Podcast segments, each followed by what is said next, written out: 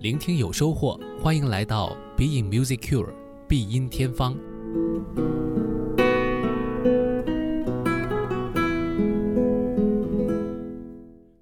Being Music Cure 必音天方，我是顾超。那在我个人看来呢，音乐呢永远都是在反映着我们内心深处的一种渴求。即便我们这一周的话题关键词讲到的是自然，但其实呢，所有的自然的这些景物转换成音乐的时候，并不是自然，也不是某一种风景，而是我们内心深处的一种情绪。那作曲家也好，演奏者也好，他们的表达都是如此，而听者呢，也是通过这种直接的对于声音的这种吸纳，化为自己内在的一种反应。所以，我们这周的讲到自然呢，我就很难去直接的把，呃，比如说绘画当中的一种自然风景的状态给大家呈现，而更多的呢，其实是通过这个音乐呢，来体会作曲者本人他对于一些人的情绪的一种识别，而这种情绪往往可能启发自自然。那么，这就首先让我想到了，在我们今天这期节目录制的前一夜。我正好听了一场中提琴无伴奏的音乐会，那么只有一把中提琴，选择了非常多的，呃，古往今来的曲目，其中呢就有一首利盖蒂这一位呃很著名的现代的作曲家，那他所创作的这个一首中提琴的无伴奏的奏鸣曲。那么这首作品呢，其实是九十年代的时候作曲家最后创作的作品之一。那么这一位。呃，匈牙利的作曲家其实长期生活在德国，那么在他的作品当中呢，呃，也包含着很多的来自他的本民族以及周边的，呃，我们说非古典音乐主流地方的一些风土人情。比如这一首奏奏鸣曲当中的第一乐章就是一个慢速的霍拉霍拉舞曲。那么这个慢速的霍拉舞曲呢，它把舞蹈的韵律逐渐的消解，而将罗马尼亚的民间音乐元素。呃，还是化用在里面，加上了现代的语言以及特殊的一些演奏方法，那么使得整个呃音乐听起来呢，既有现代感，同时呢，也有一种传统的呃审美的习惯在里面。你会听到如梵音一般的这个演奏，好像是一个渐行渐远的歌者在吟唱。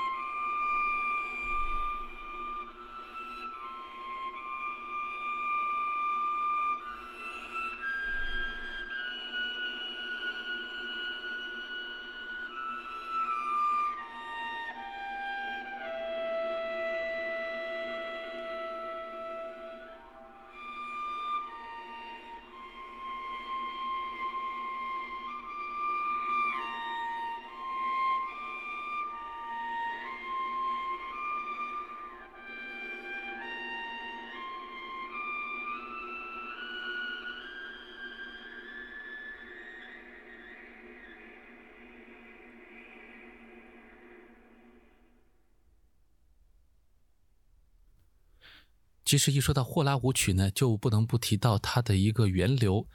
它不仅仅是我们刚才提到的罗马尼亚的民间舞蹈当中非常重要的一种特别的呃一种韵律，同时呢，其实是整个斯拉斯拉夫的这个民族呃或者说地方的很多的呃人民都非常喜欢的一种传统的舞蹈的韵律。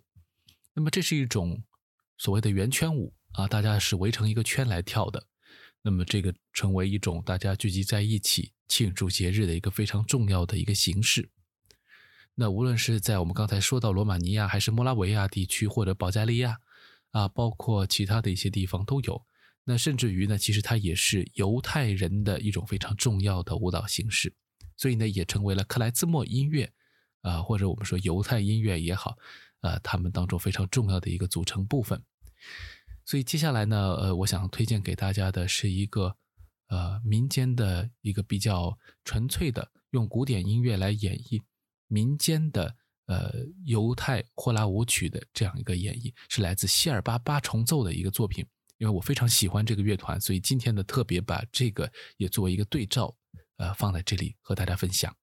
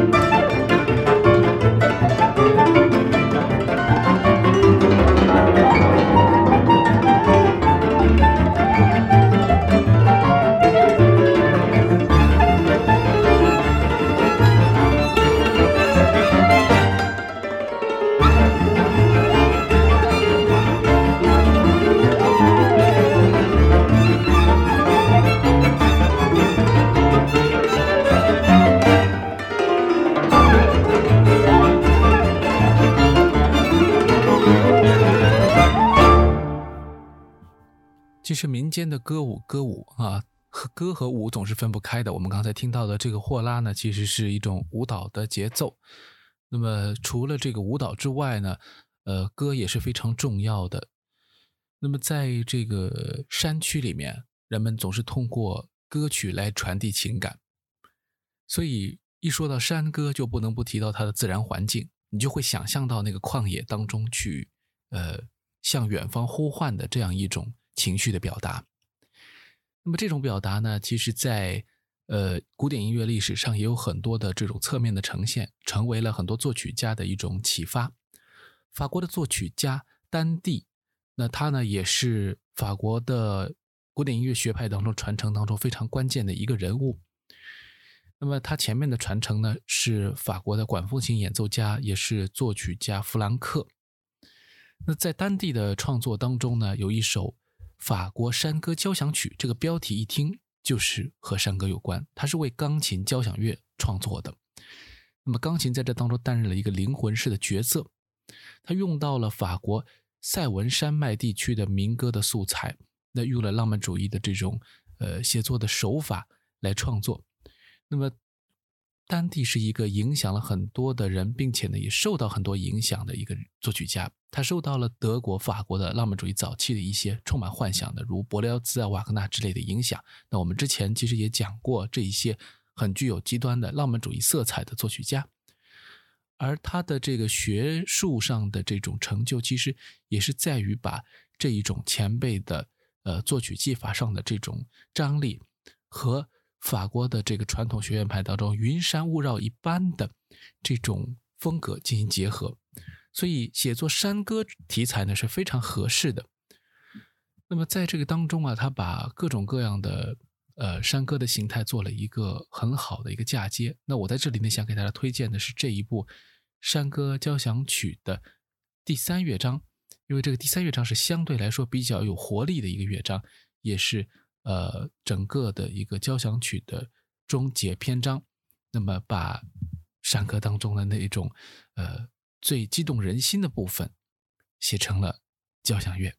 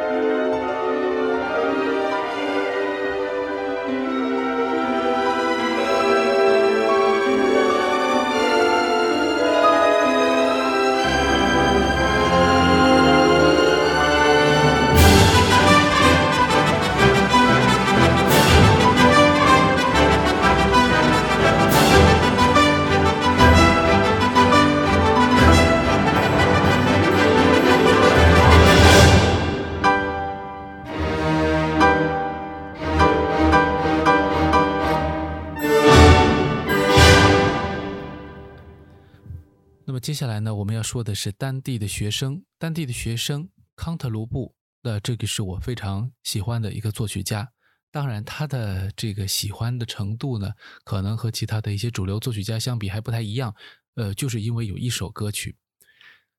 康特鲁布一生当中，他都在搜集这个民歌素材。那他通过法国的奥维涅山区的这个各种各样流传的民歌的这种整理编配，并且再加上一些创作，那使得这个农民在呃乡土之间生活的时候所唱诵的这些歌曲。得以变成全世界范围内流传的不朽的篇章。那他一共呢写了二十七首，那其中最著名的就是第一册当中的一首，呃，叫做《奥托·奥维涅牧羊人之歌》。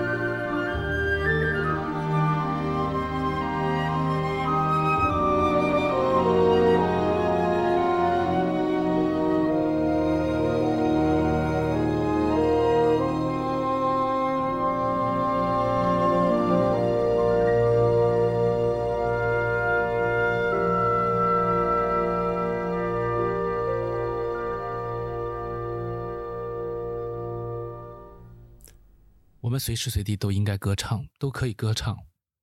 生命当中，其实，在歌唱的时候，往往是我们感到痛苦的时候，这是一种释放和抒发。所以，不要忘记歌唱，不要忘记那些民族音乐或者民族文化留给我们那些最珍贵的东西。那么，这些东西其实，在我们快乐的时候，它会变成增加快乐的一种兴奋剂。但是在我们面对苦难的时候，它会成为拯救灵魂的最后的稻草。今天节目最后带来的还是奥维涅山歌当中的《被抛弃的女人》。这就是今天的 Being Music Cure，我们下期再见。